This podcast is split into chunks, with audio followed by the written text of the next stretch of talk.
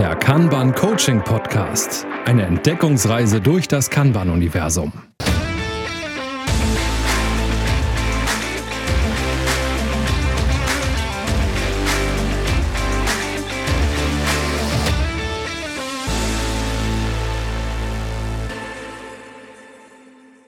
Hallo und herzlich willkommen zum Kanban Coaching Podcast. Wir haben uns heute ein äh, schönes und doch recht umfangreiches Thema rausgesucht, nämlich Kanban und seine Metriken und die Steuerung von Kanban. Das wird ein spannendes Thema, von mir auch ein Hallo, ähm, denn das Thema Metriken ist in Kanban schon irgendwie ziemlich wichtig. Ne? Man will ja das System verbessern und wie kann man das besser, als indem man sich so ein paar Zahlen ähm, also richtig abgeleitete Zahlen herholt aus seinem System und dann sieht, aha, da sind wirklich unsere Probleme und da sind tatsächlich die Themen, an denen wir arbeiten sollten. Also hier geht es tatsächlich um, um Ableitungen aus dem System, was ihr gerade ähm, im besten Fall vor euch habt ähm, und nicht um, naja, ich glaube, wenn wir das machen, ähm, wird das und das besser, sondern hier können wir wirklich über die Metriken sprechen, die dann die Verbesserung ähm, darstellen. Nee, jetzt wollen wir nicht äh, das Bauchgefühl ganz weglassen. Bauchgefühl ist natürlich besser als überhaupt nichts, ne? aber ähm, die Metriken sind gut, besonders wenn ihr Manager überzeugen wollt. Vor allen Dingen kann man dann empirisch tatsächlich feststellen, ob es wirklich auch eine objektiv messbare Veränderung am System gebracht hat, was auch immer ihr gerade verändert habt. Ja, und im besten Fall bestätigen sie auch euer Bauchgefühl und damit letztendlich auch im, im besten Fall oder im allerbesten Fall auch noch ähm, das Gefühl des gesamten Teams. Ja, also ähm, man kann das auch als Bestätigung ähm, nutzen, diese Metriken, oder ähm, eben als neue Ein, ja, als Einpolen, ähm, neues Eingrooven, ähm, ob man wirklich so richtig ist, gerade mit dem, was man denkt und was die Metriken da gerade an echten Zahlen liefern.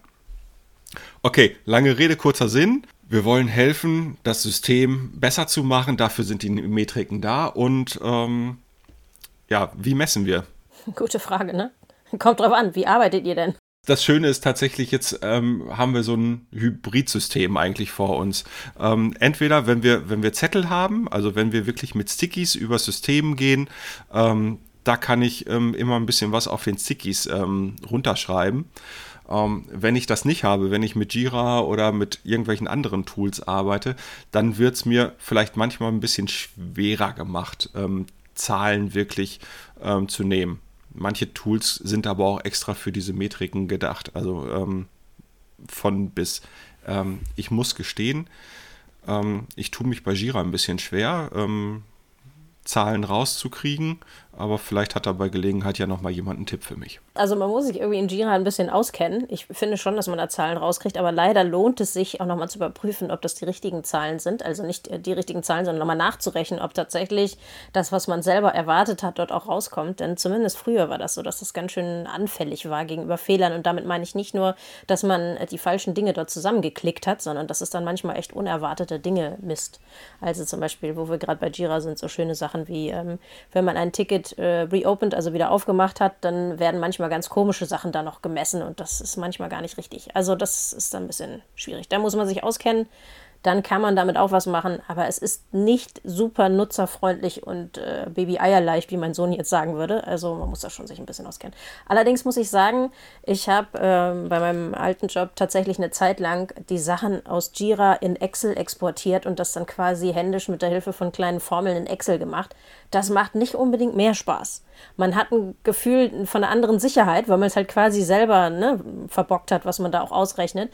Und dann weiß man zumindest, was man da zusammengezählt hat. Das hilft manchmal auch, aber es ist auch schön, wenn man irgendwo einen Knopf drückt und es kommt was raus. Wenn es natürlich das Falsche ist, das hilft einem nicht, aber trotzdem. Also es ist nett, wenn einem die Tools ein bisschen was abnehmen können, kann ich aus Erfahrung sagen. Gut, jetzt tu, tun wir einfach mal so, als wenn wir ein richtig physisches Sport haben. Ich glaube, das, das ist gerade ähm, eine sinnvolle Annahme, damit wir sagen, okay, wo kriegen wir die Zeiten her?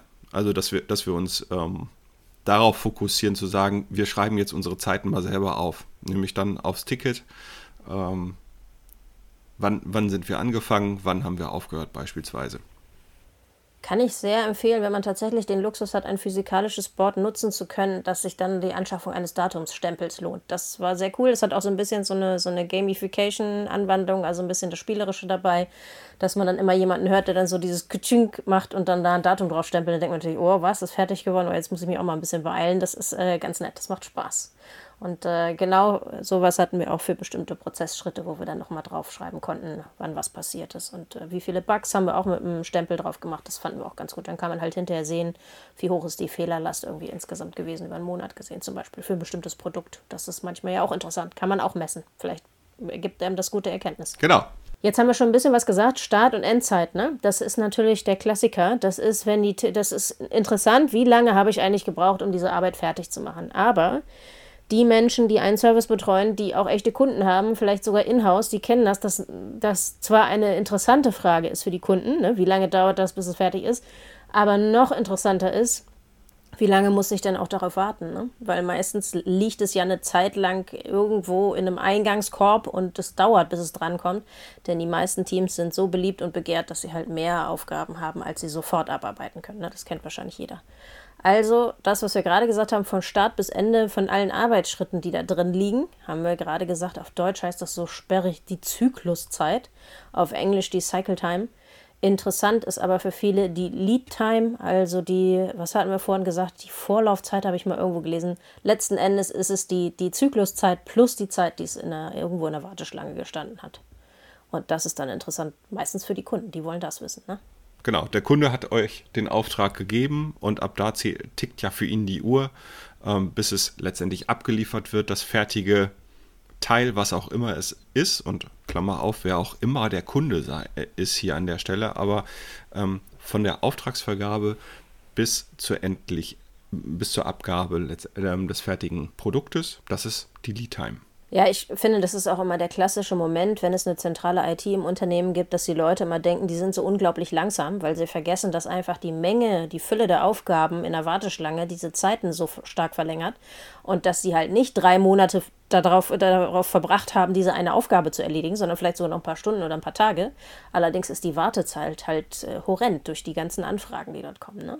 Und da sind wir schon beim nächsten interessanten Steuerungspunkt. Das ist ja das, was das WIP-Limit für uns tun soll. Ne? Das Work-in-Progress-Limit, also man limitiert die Anzahl der parallel angefangenen Arbeit Bestenfalls, wenn man agil ist, limitiert man auch die Dinge, die überhaupt im Backlog liegen dürfen. Also sagt man manchmal auch einfach mal ganz transparent, nee, das schaffen wir eh nicht, brauchen wir gar nicht anpinnen, sonst gibt es einen falschen Eindruck von Sicherheit. Aber über dieses Work-in-Progress-Limit wollte ich eigentlich sagen, kann man ein bisschen den Fluss steuern und damit dann sozusagen ein wirklich flüssiges Arbeiten ähm, sichern, was einem hoffentlich auch eine, eine schnelle Taktung, um dann auch an die nächsten Dinge im, im Backlog zu kommen, äh, liefert. Das ist so ein bisschen der Zusammenhang auch. Ja, wir müssen bei der Lead-Time nur noch mal kurz aufpassen. Ähm, ich habe ja unterschiedliche Durchlaufzeiten für die einzelnen Tickets, die durch, äh, durchgehen. Und ähm, das heißt, wenn ein Kunde euch fragt, wann kriege ich das denn? Und ich sage dann, ja, ich, äh, der Durchschnitt ähm, ist, was weiß ich, 15 Tage. Ähm, dann ist der Durchschnitt für den Kunden nicht so, so richtig super gut. Weil das heißt, er hat eine 50-50 Chance ähm, das nach dieser Zeit zu kriegen. Da sollte man überlegen, ähm, inwiefern man auf einen ähm, 80 Prozent äh, Schnitt geht. Also zu gucken, ähm, wie, wie viel Durchlauf habe ich denn, also wie viel sind durchgelaufen, wie viel Zeit haben die gebraucht und ähm, dann zu gucken, an welcher Stelle sind denn 80 Prozent meiner Tickets nach wie vielen Tagen oder nach welchem Zeitraum abgearbeitet worden. Wenn ich nach einem reinen Durchschnitt gehe, ähm, habe ich nur eine 50-50 Chance und das ist für gewöhnlich für einen Kunden zu wenig. Wenn ich dem Kunden aber sage, hör mal zu, die äh, Chance ist 80 Prozent, dass du es innerhalb von 15 Tagen kriegst, ähm, dann ist ein Kunde recht zufrieden damit. Genau, wobei jetzt in deinem Beispiel werden dann bei den 80 äh, Prozent wären natürlich nicht 15 Tage, sondern vermutlich nee. wesentlich mehr, ne? Genau nur, damit mehr. wir die Leute nicht durcheinander bringen. Ja. Geht halt darum, wenn man den Durchschnitt äh, nimmt, dann ist die eine Hälfte der Tickets auf der einen Hälfte gewesen, also bis 15 Tage und drunter und die andere Hälfte ist dann leider drüber gewesen, genau das, äh, was Carsten meint gerade. Wir haben das eine Zeit lang so ein bisschen überbrückt, indem wir dort auch so eine Drei-Punkt-Angabe gemacht haben und haben gesagt, unser schnellstes Ticket in den letzten drei Monaten hat gedauert und dann steht da vielleicht coole ein Tag oder zwei Stunden oder so. der Durchschnitt war, und dann bleiben wir mal beim Beispiel, sind 15 Tage gewesen und Worst Case war dann, weiß ich nicht, 21 Tage. Manchmal hilft das den Leuten, das auch ganz gut einzuschätzen, weil jeder ja theoretisch zumindest weiß, was der Durchschnitt ist. Und wenn sie dann wissen, das war Worst Case, und dann können sie sich gut darauf einstellen. Und besonders wenn Worst Case auch noch sehr akzeptable äh, Zeiten sind, ist es natürlich dann wieder halb so wild. Und das äh, hilft dann ganz gut, das Vertrauen aufzubauen, dass die Kunden das immer auch äh, zügig geliefert bekommen. Und dann verstehen sie vielleicht auch so ein bisschen, wie das alles zusammenhängt ja, Tipp war einfach hier zu sagen, nehmt nicht den Durchschnitt, äh, ja. weil der ist im Zweifelsfall ähm, nur eine 50-50 Chance, sondern ähm, versucht das gewichtet auf 80 Prozent ähm, zu, äh, zu sehen und dann habt ihr eine deutlich bessere Vorhersagbarkeit, denn dafür sind die Dinger ja auch da, vorhersagbar zu werden. Wie lange brauche ich in etwa, bis so ein Auftrag durchs System gelaufen ist? Und wenn ich das ähm, meinem Kunden, Auftraggeber, ähm, intern wie extern nennen kann, dann ist er für gewöhnlich bei 80 Prozent schon ziemlich, ziemlich glücklich. Genau, und vielleicht noch ein Tipp von meiner Seite, wenn ihr jetzt versucht, den Durchschnitt zu ermitteln, dann bitte achtet darauf, dass ihr den Zeitraum, über den ihr mittelt, nicht zu klein wählt. Denn je größer der Zeitraum, also ich sag mal so, wenn ihr könnt, sind drei Monate echt ein toller Zeitraum. Da sind lauter Ausreißer nach oben und nach unten drin und das mittelt sich dann wieder raus. Wenn ihr jetzt nur auf die letzte Woche guckt, dann wird das sehr stark verzerrt sein und die Vorhersagbarkeit ist dann nicht so gut gegeben, wie Carsten es gerade gesagt hat, dass es irgendwie wirklich gute belastbare Zahlen sind. Ne? Also wenn ihr könnt, sammelt ein paar Datenpunkte mehr als eine Woche, möglichst noch viel mehr. Und drei Monate habe ich als Erfahrung, dass es immer ein ganz guter Zeitraum ist. Wenn man darüber mittelt, ist das wirklich ein guter Mittelwert und sehr repräsentativ. Und da könnt ihr auch gut diese, diese drei Punkte ermitteln oder das, was Carsten gesagt hat, zu gucken, ähm, wo sind dann eigentlich, ab welchem Tag sind dann eigentlich 80 Prozent meiner Tickets fertig. Da könnt ihr dann gute belastbare Werte erhalten. So, jetzt hatten wir die Lead Time und die Cycle Time. Genau. Was haben wir noch? Ja, für die Leute, die das schön händisch anmalen wollen, gibt es natürlich das äh, super tolle kumulative Flow-Diagramm, wo man dann ein bisschen zeigen kann, wie viele Sachen haben wir schon über die Zeit geliefert. Das wird dann immer aufaddiert, deswegen wird das immer höher sozusagen, diese, diese Kurve, die ihr da aufmalt. Ähm, da drauf wird dann drüber aufgetragen, wie viele Sachen sind in Progress, also in Arbeit, in all den Schritten, die dazugehören. Das beinhaltet auch Testen und so weiter, alles, was in, in eurer Kontrolle liegt sozusagen und ähm, wie viele Tickets warten noch. Und da kann man ganz gut alle möglichen Dinge ablesen. Unter anderem, wie viel Work in Progress haben wir. Wenn das so wie so eine Schere immer weiter aufgeht, dann ist es vermutlich so, dass ihr entweder, wenn das auf in Progress aufgeht, ist natürlich noch schlimmer. Ihr fangt lauter Sachen an, kriegt aber nichts fertig. Aber es gibt auch ganz gerne, dass die Tickets, die ähm, auf euch warten, sehr, sehr viel schneller mehr werden, als ihr eigentlich abarbeiten könnt. Und dann habt ihr da auch so eine schöne Schere, die aufgeht. Das sind dann immer so, so Warnsignale. Da kann man ganz gut diverse Dinge ablesen, als ein Beispiel. Ja, das Flow-Diagramm hilft da tatsächlich ganz gut, vor allen Dingen, wenn man unterschiedliche Farben für die unterschiedlichen Prozessschritte nimmt. Also das, was bei euch im besten Fall die Spalten in eurem äh, äh, Kanban-Board sind. Ähm, und dann sieht man auch, wo die Themen liegen, woran man arbeiten kann. Ne? Ja, wird, wird, wird sehr schön explizit dargestellt, dann, ah, hier hatten wir, haben wir eine lange Wartezeit oder hier haben wir eine extrem lange Entwicklungszeit gehabt und dann darf man auch mal die Frage stellen, warum ist das so? Ähm, und wenn das Warum dann plötzlich zu einem Aha-Effekt führt, ähm, dann haben wir schon ein Thema erreicht, nämlich im Zweifelsfall eine Systemverbesserung. Ich bin nicht ein spezieller Verfechter von Jira, aber weil es so weit verbreitet ist, vielleicht nochmal der Hinweis, da purzelt, wird einem das quasi zusammengestellt, es purzelt da automatisch raus, wollte mhm. ich sagen.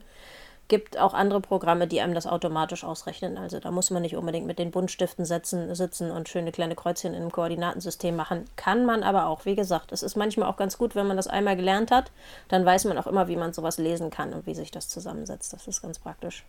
Spektralanalyse kann man auch machen, dass man einfach mal entweder die Durchlaufzeiten oder ähm, also diese Vorlaufzeiten mit dabei oder auch ohne einfach mal aufträgt auf ein Koordinatensystem. Wie oft haben wir acht Tage im Durchschnitt gebraucht, wie oft neun und so weiter. Und dann sieht man auch, wie sich das so ein bisschen zusammensetzt. Und dann kann man auch ähm, Carstens 80 Prozent ausrechnen, also gucken, ne, wann sind eigentlich die, das, die, der überwiegende Teil unserer Tickets fertig. Also was ist so eine Art, noch nicht Worst Case, aber nah am Worst Case. Ähm, Berechnung, wie lange wir brauchen. Und da gibt es viele verschiedene Varianten. Wer sich dafür interessiert, kann sich da mal umschauen. Und wie gesagt, wer sich nicht so viel dafür interessiert, Programme machen das ganz oft auch für einen, dass sie einem sowas auftragen. Da muss man nur wissen, was man da zusammenklickt, dass man gewisse Dinge dann da rausrechnet oder halt äh, weglässt, also dass man das weiß. Tatsächlich finde ich dieses Säulendiagramm sehr aussagekräftig einfach. Ne? Also das sollte sich ähm, jeder, der für den äh, für System zuständig ist, bei euch ähm, anschauen, ähm, denn daraus leitet ihr eure ähm, Lieferzeiten ab, auch eure Lieferzeiten zusagen im Zweifelsfall.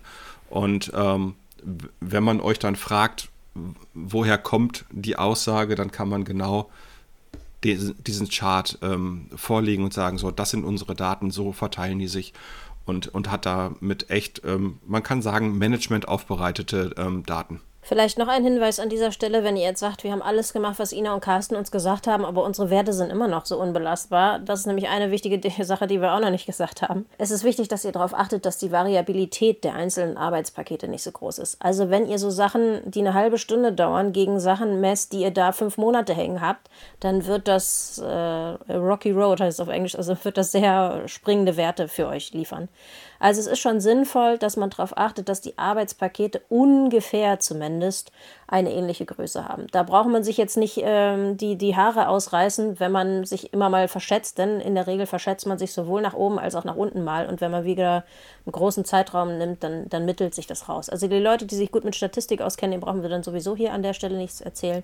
Aber die Leute, die noch neu sind, hier was Statistik oder Messen und äh, Steuern von Kanban angeht, das ist nochmal auch ein wichtiger Hinweis. Also zum Beispiel einigt ihr euch auf eine bestimmte T-Shirt-Größe, die die Sachen maximal haben dürfen, die darüber laufen und habt dann auch nicht viele Sachen, die wesentlich viel kleiner sind. Das ist immer ein Tipp, den ich den Teams gerne gebe und das funktioniert dann relativ schnell, relativ gut verlässlich. Ja, also hierzu dann auch den Hinweis, ähm, wie schreibe ich meine Stories vernünftig, wie schreibe ich die Anforderungen vernünftig, dass ich sie auf in etwa eine Größe bekomme, ähm, ist ein Thema, was äh, gerade so im Bereich Produktmanagement, Product Ownership ähm, zu finden ist. Da gibt es gute Literatur. Ähm, kleiner Hinweis hier auf den Podcast der Produktwerker, die das Thema auch hatten. Ähm, da geht es zwar um Scrum, aber am, äh, am, Ende ist es hier an der Stelle ähm, komplett identisch äh, zu dem Thema, wie, wie schneide ich eigentlich meine Stories.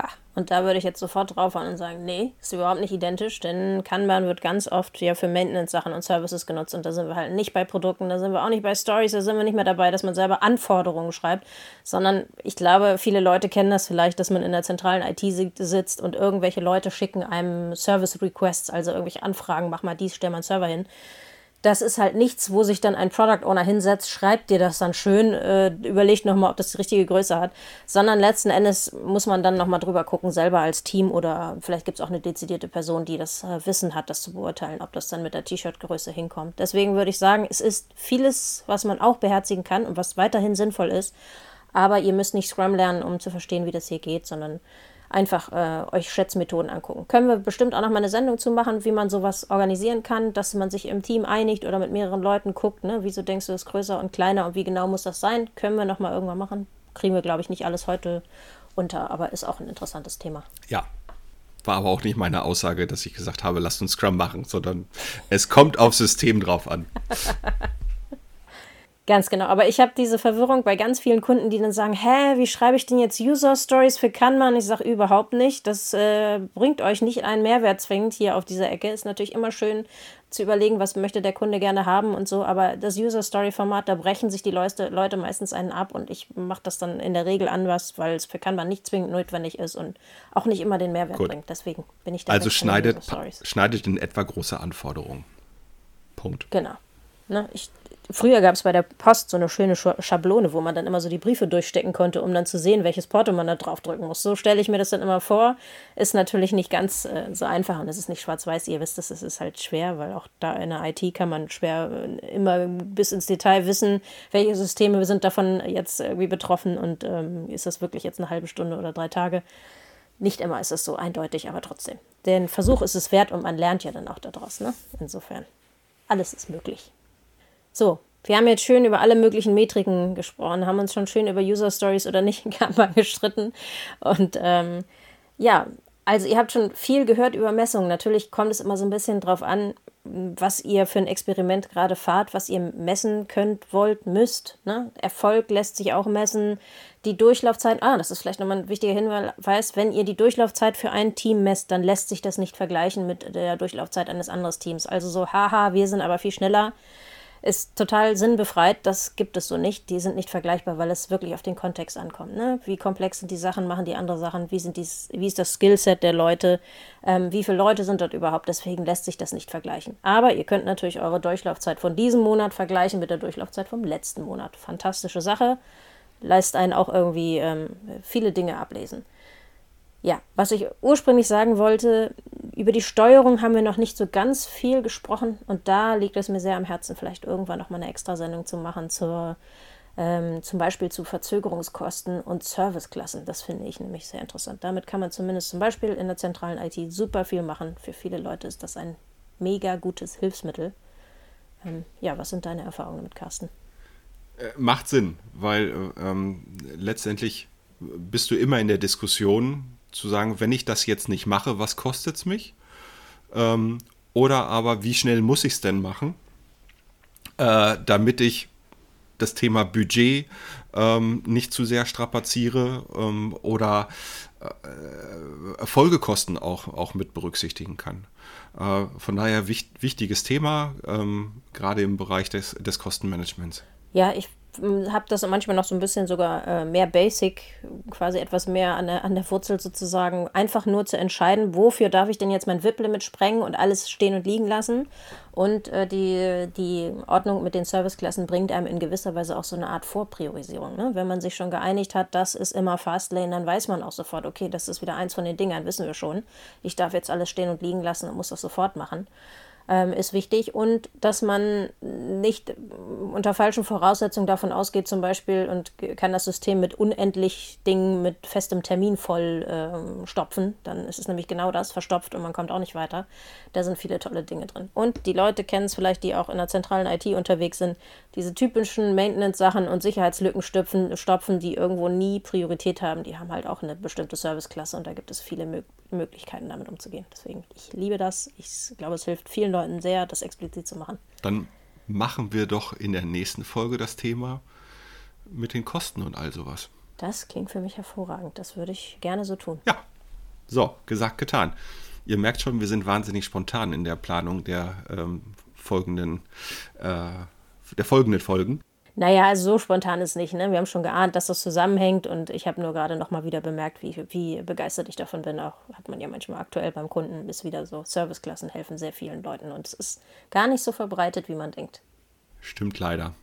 Gibt es Themen, wo ihr noch drauf wollt, wo ihr noch ähm, Infos haben wollt? Dann ähm, das alte Spielchen bei Twitter at Kambanauten oder ähm, ja, irgendwie findet man uns auch bei LinkedIn und bei Xing oder sonst irgendwas. Also Ina und ich sind da irgendwie präsent. Also schreibt uns, ähm, falls ihr Wünsche habt, was, was die kommenden Themen für den Podcast angeht. Und auch gerne, wenn ihr eine ganz tolle Metrik habt, auf die ihr besonders stolz seid, die vielleicht heute nicht erwähnt wurde, oder nur, wenn ihr ein hübsches Diagramm gemalt habt oder Jira besiegt habt. Wir freuen uns über eure Nachrichten. Ja, und wenn ihr Jira besiegt habt, äh, dann würden wir auch gerne wissen, wie. ja. Okay. Sehr schön. Damit sind wir am Ende der heutigen Folge, würde ich mal behaupten. Und wir freuen uns, wenn ihr wieder reinhört und fleißig äh, euren Kollegen Bescheid sagt, wenn euch der Podcast gefallen hat, sodass die auch davon profitieren genau. können. Genau. In diesem Sinne, bis zum nächsten Mal. Macht's gut und tschüss. Tschüss. Das war der Kanban Coaching Podcast von und mit Ina Galinski und Carsten Rüscher.